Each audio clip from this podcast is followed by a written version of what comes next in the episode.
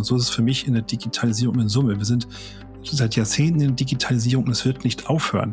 Also ja, jedes Unternehmen ist hinterher, weil es nicht aufhören wird. Also wir werden äh, mit der Digitalisierung uns noch Jahrhunderte wahrscheinlich beschäftigen. Was bedeutet Führung in einer zunehmend anspruchsvolleren Welt? Wie finden Führungskräfte heraus, was ihre Teams und Organisationen zum Erfolg führt und was nicht? Wie halten sie sich selbst auf dem Laufenden? Und wie sieht es mit Meetings aus? Welche Rolle spielen sie? Wie Führungskräfte in dieser schnelllebigen Welt Schritt halten können, darüber sprechen wir mit Expertinnen und Experten aus verschiedenen Bereichen und Branchen. Mein Name ist Ingo Dotthoff und ich begrüße Sie zu einer neuen Folge des Podcasts The Agenda, präsentiert von Chirpany. Schön, dass Sie dabei sind. Mein heutiger Gast ist Vice President Digital Experience bei T-Systems International und ist Autor des Buches Growth Hacking LinkedIn. Zuvor war er in leitenden Positionen für Unternehmen in der Tourismusbranche wie Trust International oder die Steigenberger Hotels tätig. Er selbst beschreibt sich als E-Commerce begeisterten Digital Native mit kundenzentrierter Perspektive für mehr Umsatz und operative Leistung. Willkommen Björn Rade zum The Agenda Podcast. Danke, dass ich hier sein kann, Ingo. Sehr, sehr gerne. Wir waren ja beide auch bei der T-Systems, haben mhm. uns aber da nie irgendwie so richtig kennengelernt. Ich weiß, dass die T-Systems entsprechend vor allem große Unternehmen anspricht. Du machst ja Digital Experience Management. Was bedeutet das im B2B-Bereich? ist zum einen, es ist klassisch Digital Marketing, also wir verantworten die Webseite, die Social Media Kanäle, digitale Marketingkampagnen, Newsletter. Zum anderen ist es aber auch unser Innovation Center in München. Kann man sich jetzt fragen, warum Digital Experience ein Innovation Center ist ja ein physische, physisches Gebäude, wo Kunden hinkommen, Kunden hinkommen, weil wir kurz vor der Pandemie unsere Seller gescannt haben, so ein Bodyscanner und hatten dann Avatare und hatten dann aus diesen Avataren auch eine Kampagne gemacht, die ist auch ganz erfolgreich gelaufen. Also die Avatare haben getanzt und zum Schluss haben sie ein T gebildet und waren dann das fehlende T in Digital zum Beispiel. Und dann kam die Pandemie und dann haben wir unser Innovation Center gehabt und gesagt, okay, wir haben jetzt einen wir haben jetzt virtuelle Mitarbeiter quasi und warum virtualisieren wir nicht unser Innovation Center auch und haben ein virtuelles Innovation Center geschaffen, quasi unser eigenes kleines Metaverse und da es ja eine Digital Experience ist für den Kunden, ist es auch in meinem Verantwortungsbereich. Also das deckt das so ein bisschen ab. Deiner Meinung nach, gibt es da vor allem beim Thema Digital Experience Nachholbedarf bei B2B-Unternehmen? Ja und nein. Ähm, zum einen, glaube ich, gibt es Nachholbedarf, wenn man es gewohnt ist, als Kunde im B2C-Bereich etwas zu bestellen. Also Klassiker ist immer, man nimmt Amazon als, als den Primus, ähm, dass man relativ einfach bestellen kann und diese Amazon-Erfahrung, die, glaube ich, haben B2B-Unternehmen noch nicht. Aber B2B-Unternehmen sind halt schon weiter in Richtung, wie nutzen sie Social Media, zum Beispiel LinkedIn, um tatsächlich auf Kunden zuzugehen. Also ich würde nicht sagen, es gibt Nachholbedarf, es gibt wahrscheinlich überall Optimierungen und es geht immer besser, definitiv. Jetzt hören wir ja ganz, ganz oft immer noch, es ist fast ein Narrativ, deutsche Unternehmen laufen der Digitalisierung hinterher.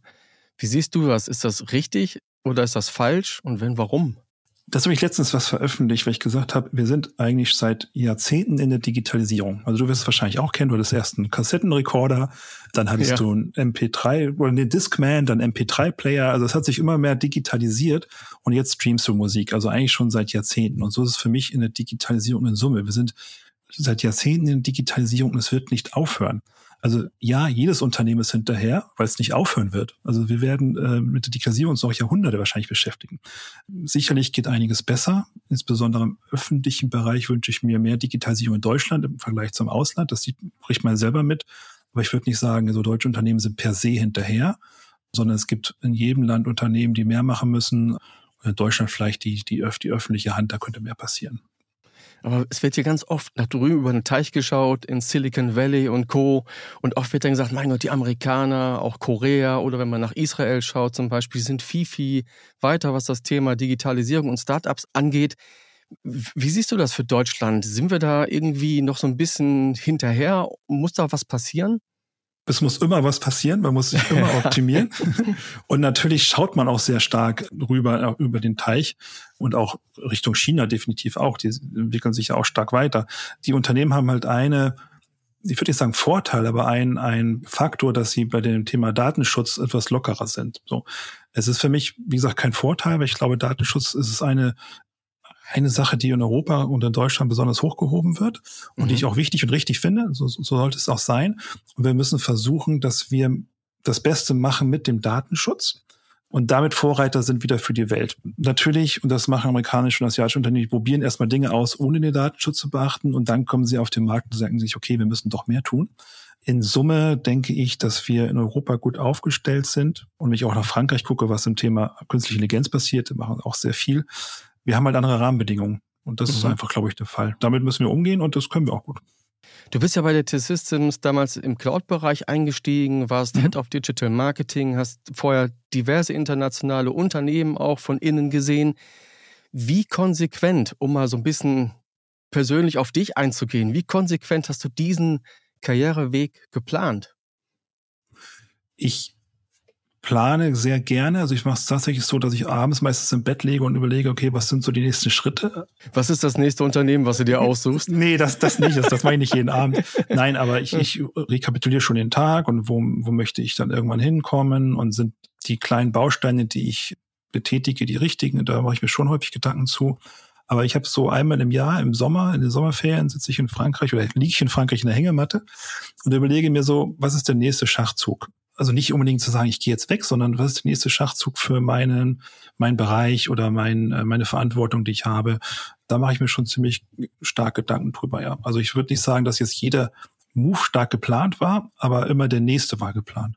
Mhm. Also das ist in Summe geplant, weil ich also in Summe habe ich es nicht als geplant, ich werde irgendwann bei der damals die Online anfangen und lande dann wieder bei der T-Systems. Ich glaube, das kann man gar nicht planen, aber man kann planen, was passiert nächstes Jahr was du angesprochen hast, du warst bei der T-Online und kommst dann wieder zurück zu T-Systems. Das ist so ein Punkt in deinem Lebenslauf, den ich sehr spannend fand, dass man einmal in dem Konzern war und wieder zurückgekommen ist.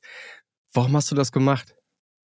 Wenn, wenn du mein LinkedIn-Profil hier anschaust und mein Lebenslauf anschaust, wirst du sehen, dass ich knapp zehn Jahre bei der Telekom war, mich auch sehr wohl gefühlt habe und dann einfach was Neues machen wollte. Ich wollte raus aus dem Konzern und wollte mehr Verantwortung übernehmen. Ich war damals verantwortlich bei T-Online Telekom für einen kleinen Bereich im digitalen Marketing, also hier die Webseite und ähm, Conversion optimieren und bin dann zu Steiger gekommen und war verantwortlich fürs gesamte digitale Marketing plus E-Commerce. Das war quasi mehr Verantwortung. Mhm. Ähm, und das war jetzt auch wieder so, ich zurückgekommen bin zur T-Systems. Ich war auf einmal verantwortlich für die gesamte, das gesamte digitale Marketing im Cloud und später für das gesamte digitale Marketing der T-Systems. Das waren die Verantwortungen, die dann gereizt haben. Du hast in der Zeit viel Führungserfahrung gesammelt, definitiv aus deiner Sicht. Was macht eine gute Führungskraft oder auch anders formuliert einen guten Leader aus? Für mich ist es das, also vorauszugehen für das, was man einsteht und das selber zu können. Also ich weiß, wenn ich von meinem Team was verlange, was dahinter steckt weil ich selber diese ganzen Schritte durchgegangen bin. Wenn ich weiß, wie lange es dauert, eine Webseite zu erstellen, weil ich habe selber Webseiten erstellt. Und das mache ich auch heute noch so. Ich weiß, was hinter so einem Podcast steckt, weil ich habe einfach versucht, selber einen Podcast aufzusetzen. So, was brauche ich dafür? Was sind die Herausforderungen? musste relativ schnell feststellen, dass es sehr schwierig ist, 15 Minuten am Stück allein zu sprechen. Also lädt man sich Gäste ein zu einem ja. Podcast.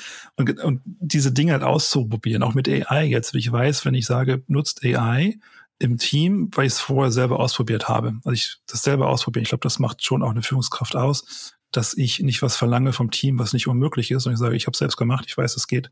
Und ich kann euch helfen, das umzusetzen. Das heißt, du gehst in die Rolle des Vorreiters Genau, mit Ideen vorausgehen, wenn das Team das dann macht, auch hinter dem Team zu stehen, das Team auf einer Seite ein bisschen äh, anzuschubsen und in die richtige Richtung zu gehen, aber auch wenn Gegenwind kommt, dann wieder vor dem Team zu stehen, diesen Gegenwind abzufangen und auch mich eher als Teil des Teams zu sehen, als jetzt derjenige, der oben drüber sitzt. Das, das sowieso nicht. Also wenn, dann geht man eher voran, aber man sitzt nicht oben drüber. Das ist nicht mein Führungsverständnis.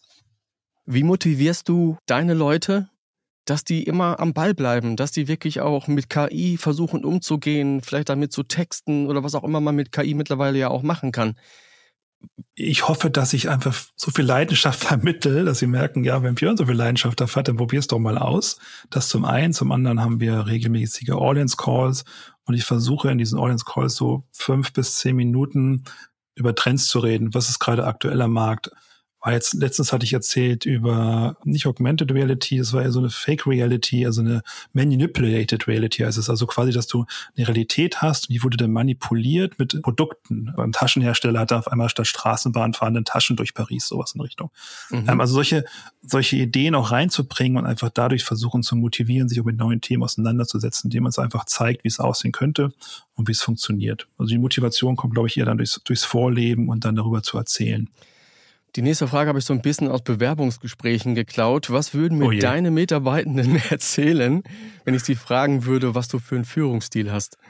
Ich hoffe, dass sie sagen, ja, Björn geht voraus und gibt aber Freiheiten. Ich glaube, Freiheit ist wichtig. Also wieder in der agilen Führung. Du, du gibst dir Verantwortung ins Team zurück und du stehst dahinter, was das Team letztendlich entscheidet und macht. Ich glaube, das hoffe ich, würden sie sagen.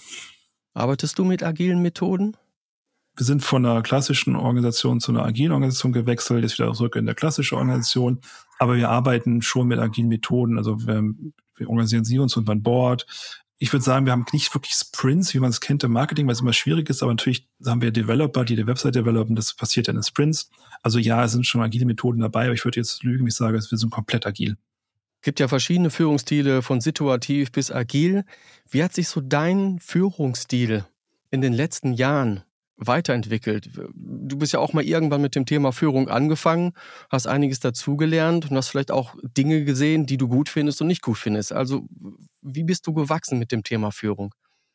Wenn man älter wird, wächst man einfach durch die Erfahrung das klingt jetzt so ein bisschen banal, wahrscheinlich sagt das je, jeder Vater sagt das zu seinem Kind. Nicht, wenn du älter wirst, wirst du wissen, was ich meine. Ja, und so kenne ich auch. Genau, so ein bisschen ist es tatsächlich so. Dadurch, dass man immer mehr Erfahrung bekommt, kann man auch mehr weitergeben. Und das habe ich in den letzten Jahren gemerkt, dass ich einfach gerne Wissen weitergebe und auch diese Erfahrung weitergebe. Und meine Führung hat sich, glaube ich, dahingehend geändert, wenn ich Mitarbeitergespräche habe und Feedbackgespräche und auch die nicht wirklich geplant sind, einfach zwischendurch, dass ich sage, pass auf, ich hätte es so und so gemacht und ich würde so und so machen, aber die Entscheidung liegt bei dir. Also ich versuche dir immer das, ja, das, das Intrinsische zu wecken in der, in den Personen. Ich glaube, früher war ich eher gesagt habe, so wird's gemacht und heute sage ich eher, wie würdest du es da machen und zeig doch mal deine Ideen und lass die Leute oder die Mitarbeiter eher kommen. Ich glaube, das ist inzwischen anders. Hast du Vorbilder bei dem Thema Führung? Das ist schwer. Es kann ja auch mal ein alter Chef oder eine Chefin gewesen sein, wo du sagst, das würde ich gerne übernehmen, das war gut. Doch, doch, mein, mein allererster Chef war ähm, schon so, der gefordert und gefördert hat. Ich glaube, das ist, das ist wichtig. Ich weiß heute, wie schwer es ist. Also es ist leicht zu fordern, aber es ist schwer zu fördern, weil man teilweise in, in Zwängen steckt, die man in, insbesondere im Konzern nicht loswerden kann. Aber ich versuche zu fördern, so gut es geht. Das ist vielleicht, vielleicht war der erste Chef ein Vorbild. Was war so deine größte Herausforderung bis jetzt als Führungskraft, die du meistern musstest? Menschen gehen zu lassen. Das mhm. ist mit, mit das Schwerste, dass du dann für die Person noch kämpfst, das Beste rauszuholen, aber trotzdem weißt, du musst dein Team reduzieren. Das ist die mhm. größte Herausforderung. Wie machst du das? Wie gehst du daran? Kommunikation ist alles. Also du musst eins zu eins mit Personen kommunizieren. Du musst versuchen, Perspektiven aufzuzeigen und ich versuche auch klar zu machen, hey, ich helfe dir. Ja. Ich helfe dir dabei, wenn es möglich ist, noch Abfindung zu bekommen. Ich helfe dir bei Weiterbildung und ich helfe dir in meinem großen Netzwerk, äh, was Neues zu finden. So versuche ich daran zu gehen. Aber es ist wirklich nicht leicht. Also definitiv nicht. Und ich versuche es auch so gut wie möglich zu vermeiden. Also nicht die Gespräche zu führen, sondern ich kämpfe lieber vorher, bevor es so weit kommt, dass, dass ich gezwungen bin zu sagen, okay, das Team muss reduziert werden. Kann ich gut nachvollziehen, weil ich selbst auch in solchen Situationen mal war, hm. solche Entscheidungen treffen zu müssen. Du hast ein internationales Team, das weiß ich aus dem Vorgespräch und interkulturell zu führen ist auch nochmal eine andere Herausforderung. Wo sind da vor allem die Unterschiede, die du siehst? Ein großer Unterschied ist, also mein Team ist zur Hälfte europäisch, zur Hälfte ähm, sitzt, sitzt meine Mitarbeiter in Indien, in Pune und auch in Bangalore sind einige, aber der Großteil ist in Pune. Was ich selber lernen musste, ich hatte ja vorher erzählt, wie ich gerne führe, dass ich mittendrin sitze und dass ich gerne mit meinem Team diskutiere und frage, hey, wie seht ihr denn das? Und das ist war am Anfang für mich schwer mit den Kollegen in Indien, weil sie gesagt haben, okay, Björn ist der Chef, Björn hat recht. Und das will ich halt nicht. Ich möchte gerne, dass wir immer diskutieren drüber, dass Ideen hervorgebracht werden. Und das ist inzwischen so weit, dass sie das auch machen und im One-to-One -One sowieso. Aber ich möchte auch, dass es in einer großen Gruppe passiert. Und das ist ein kultureller Unterschied, den ich lernen musste. Ansonsten spüre ich da kaum kulturelle Unterschiede. Im Gegenteil, es ist sehr, sehr offenherzig alles. Ich bin gerne bei den Kollegen in Indien, äh, bin auch gerne bei den Kollegen in Europa unterwegs. Also das ist, das ist identisch. Es ist mehr dieses, dieses Widersprechen. Das, was du hier gewohnt bist in Deutschland oder Europa, das ist daher sehr höflich, da wird nicht so gerne widersprochen oder nicht so häufig widersprochen. Und das musste ich erst einfordern. Apropos unterwegs, du bist extremst aktiv auf LinkedIn. Mhm. Du lebst eigentlich vor, was Personal Branding bedeutet. Und du hast natürlich auch das entsprechend in deinem Buch beschrieben. Was motiviert dich eigentlich jeden Tag? Und ich muss wirklich sagen, jeden Tag, immer wenn ich LinkedIn aufmache, dann bist du dort präsent, sichtbar zu sein, selbst am Wochenende. Was motiviert dich? Es bringt Spaß. Das ist einfach der, die, der Spaß und die Leidenschaft, die mich motivieren, das, das zu tun. Und auch, es kommt wieder zurück, wenn man älter wird, dieses Weitergeben, einfach Wissen weiterzugeben und sagen, hey, ich habe mich mit dem Thema auseinandergesetzt, ich teile jetzt einfach dieses Wissen und diskutiere gerne mit anderen darüber. Das, das motiviert mich. Und es ist ja nicht so, dass ich jeden Tag auf LinkedIn bin und poste oder es ist falsch ausgedrückt, dass ich nicht jeden Tag einen Post schreibe auf LinkedIn, weil ich kreiere meinen Content am Wochenende. Das ist quasi mein Hobby, dass ich am Wochenende sitze, meistens sonntags und habe so ein, zwei Stunden und überlege mir, was ist denn gerade relevant, was habe ich denn gelesen in letzter Zeit und versuche das dann zu kuratieren und poste das kreiere den Content am Wochenende. Und dann plane ich den Content die ganze Woche über. Das heißt, ich weiß genau, was Montag, Dienstag, Mittwoch kommt, weil ich das am Wochenende einplane. Das heißt, in der Woche muss ich mir nur noch, Anführungszeichen, darum kümmern, dass ich mit dem eigenen mit den Kommentaren auf meinen Post interagiere und dann in die Diskussion gehe. Ich muss nicht überlegen, was poste ich denn heute, weil ich glaube, das würde ich nicht schaffen in meinem Job. Aber diese morgens, meistens poste ich morgens um acht, also bevor die Arbeit anfängt, diese halbe Stunde am Morgen oder 20 Minuten, die nehme ich mit dann so ein bisschen die Zähne putzen, putze ich auch jeden Tag die Zähne, so mache ich das dann jeden Morgen, gehe ich auf LinkedIn, gucke, ja. was mein Post so macht. Aber die Motivation ist einfach purer Spaß. Andere spielen gerne Fußball, ich bin gerne auf LinkedIn. Gibt es ein, ein Erfolgsgeheimnis, dass du so viele Leute mittlerweile hast auf LinkedIn, die dir folgen? Sind es nur die Posts oder was ist so dein Geheimnis, wo du denkst, darum hat es funktioniert, dass ich mittlerweile, ich weiß gar nicht, wie viele Follower hast du mittlerweile auf LinkedIn? Ich muss gucken, ich glaube, es sind 22 noch, 22.000 und noch ein paar zerquetschte. Das sind eine Menge. Was ich gemacht habe, ich glaube, es ist die Leidenschaft, die zu vermitteln über digitales Marketing, aber auch die Hilfe zu bieten. Also ich teile mein Content ein bisschen ein in, in, meine Themen, die ich liebe, wie digitales Marketing, aber auch das Wissen weitergeben, ich, was ich in den letzten Jahren gesammelt habe über Personal Branding. So, das heißt, am Wochenende poste ich meistens, wie du selbst dein Personal Brand aufbauen kannst, ähm, wo du darauf achten sollst, was du im Hinterkopf haben solltest. Und in der Woche poste ich dann Updates aus dem digitalen Marketingbereich. So versuche ich das zu teilen. Und ich glaube, Vielleicht die Mischung macht's. Vielleicht sind es auch, freuen sich alle, dass sie aufs Wochenende, dass sie endlich einen Post über Personal Branding bekommen und ich ihnen dann weiterhelfe. Ich glaube, die, die Summe, die Mischung macht. Und da muss natürlich nicht nur selber posten. Ist ja kein TV-Kanal, ist ein Social-Media-Kanal. Das heißt, du musst in Interaktion gehen, du musst mitdiskutieren, mhm. du musst Kommentare hinterlassen bei anderen und da die Diskussion anregen und auch aktiv dein Netzwerk erweitern. Also wenn ich mich mit Leuten unterhalten möchte, die im digitalen Marketing aktiv sind, da muss ich halt nach Digital Marketeers suchen und dann das Netzwerk dementsprechend aufbauen. Also es ist auch ein bisschen Arbeit. Ich sage immer, Networking is Work. Ja, du musst halt mhm. halt Arbeit investieren. Definitiv. Neben deinem Job, neben LinkedIn, bist du auch noch ziemlich viel unterwegs. Auch da sehe ich immer wieder, dass du dich mit unterschiedlichen Unternehmen auch triffst zum Austausch. Warum machst du das so intensiv? Ich bin gar nicht so viel unterwegs, wie man denkt ich mache einfach Social Media gut. Das heißt, wenn ich auf einem Event bin, dann mache ich da nicht ein Foto und sage, ich bin auf dem Event, sondern ich mache vielleicht 10 oder 20 Bilder, unterhalte mich mit mehreren Leuten, mache dann Selfies mit diesen Personen und ich strecke dann diesen Content über mehrere Wochen. Das sieht so aus, wäre ich andauernd irgendwo unterwegs und treffe jemanden, das ist aber gar nicht der Fall.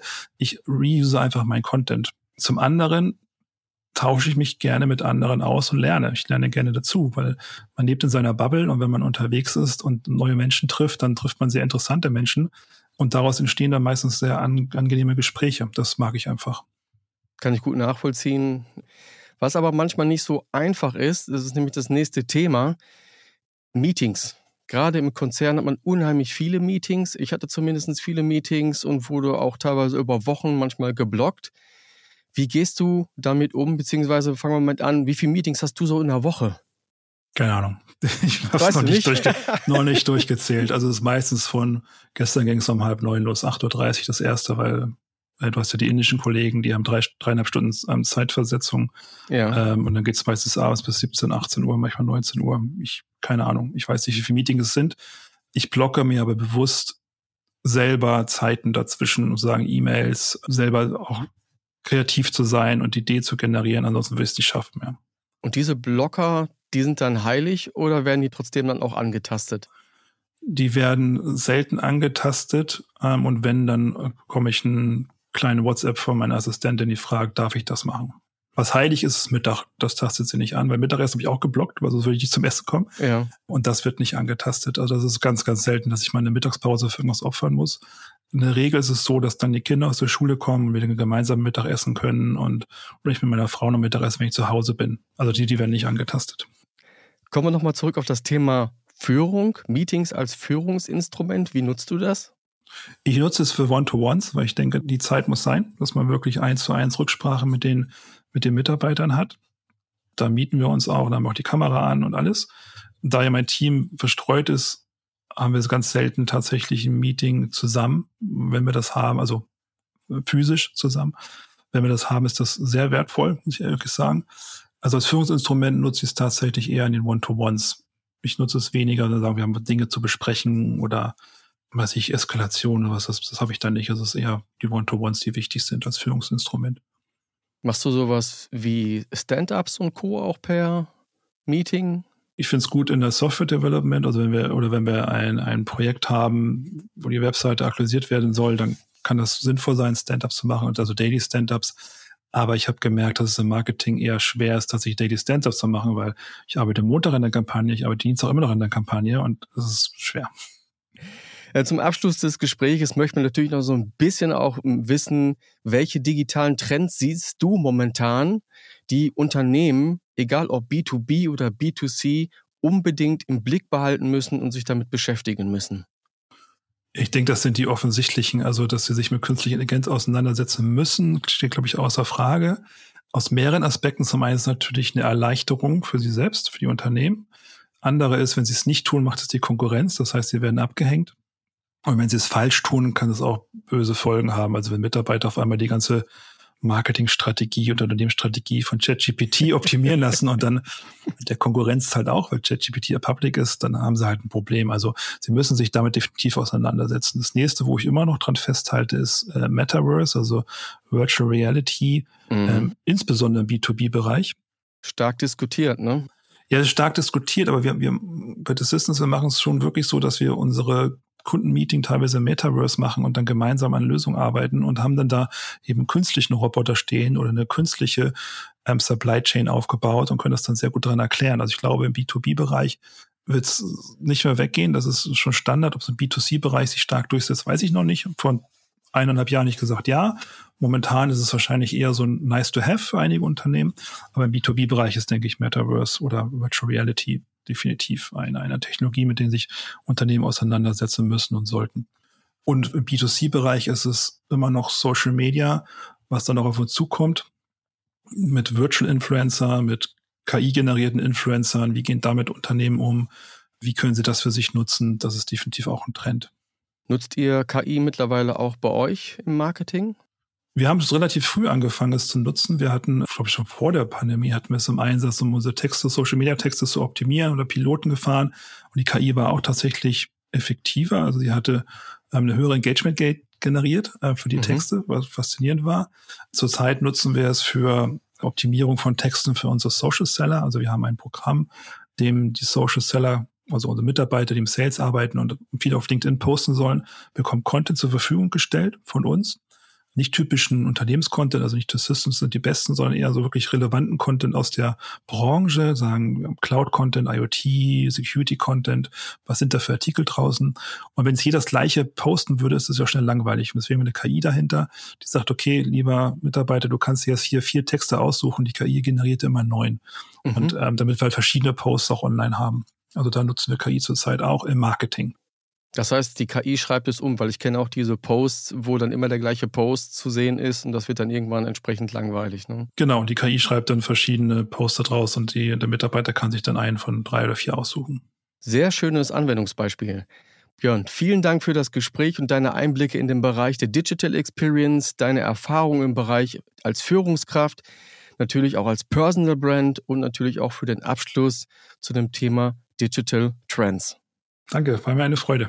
Sehr gerne, Björn. Wenn Ihnen diese Folge gefallen hat, dann finden Sie alle Staffeln des The Agenda Podcasts auf der Webseite von Sherpany sowie auf Ihrer favorisierten Podcast-Plattform, unter anderem Apple und Spotify. Die Links natürlich wie immer in den Shownotes. Ich danke Ihnen fürs Zuhören. Machen Sie es gut. Bis zum nächsten Mal. Tschüss. Tschüss. Bis zum nächsten Mal.